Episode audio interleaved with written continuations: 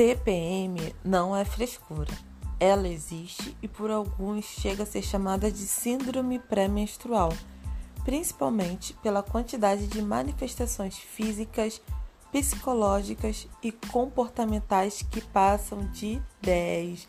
É, minha gente, tem mais de 10 sinais e sintomas.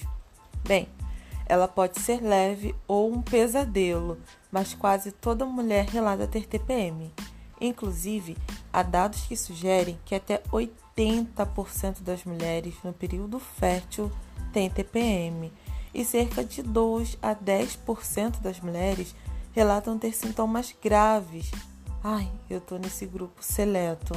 Hashtag brincadeira.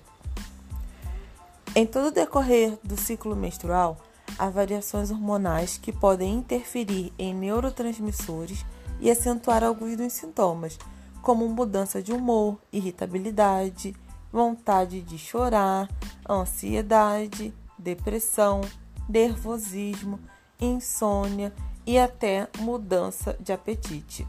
Levanta a mão quem nunca teve nenhum desses sintomas antes de ficar menstruada, né?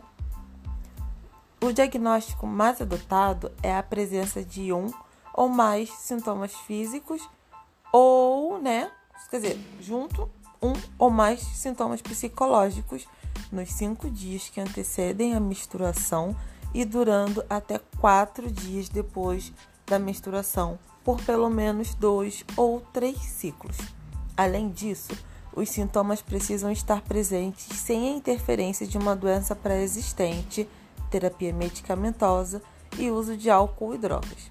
Depois disso tudo, com certeza TPM não é frescura. Mas me conta, você tem TPM? Se quiser falar comigo, é só você enviar um e-mail para contato@anapaulacâncio.com. Você pode me achar nas redes sociais. O meu Instagram é Nutri Ana Paula Câncio e a minha página do Facebook é Nutricionista Ana Paula Câncio. Bem, te vejo no próximo Pod Leve da Nutri. Tchauzinho!